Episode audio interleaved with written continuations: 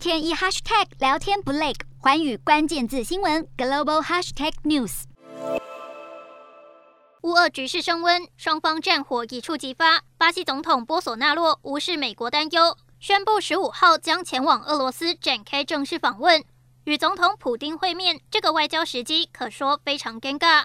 外界担忧，普丁可能利用这次访问，宣称拉丁美洲最大国家。联合国安全理事会非常任理事国巴西支持俄国对乌克兰行动，但被称为巴西川普的波索纳洛驳斥上述说法，也表示这次的访问是为了建立对俄贸易关系。专家也指出，美国已经向巴西施加巨大压力，要求取消这次访问。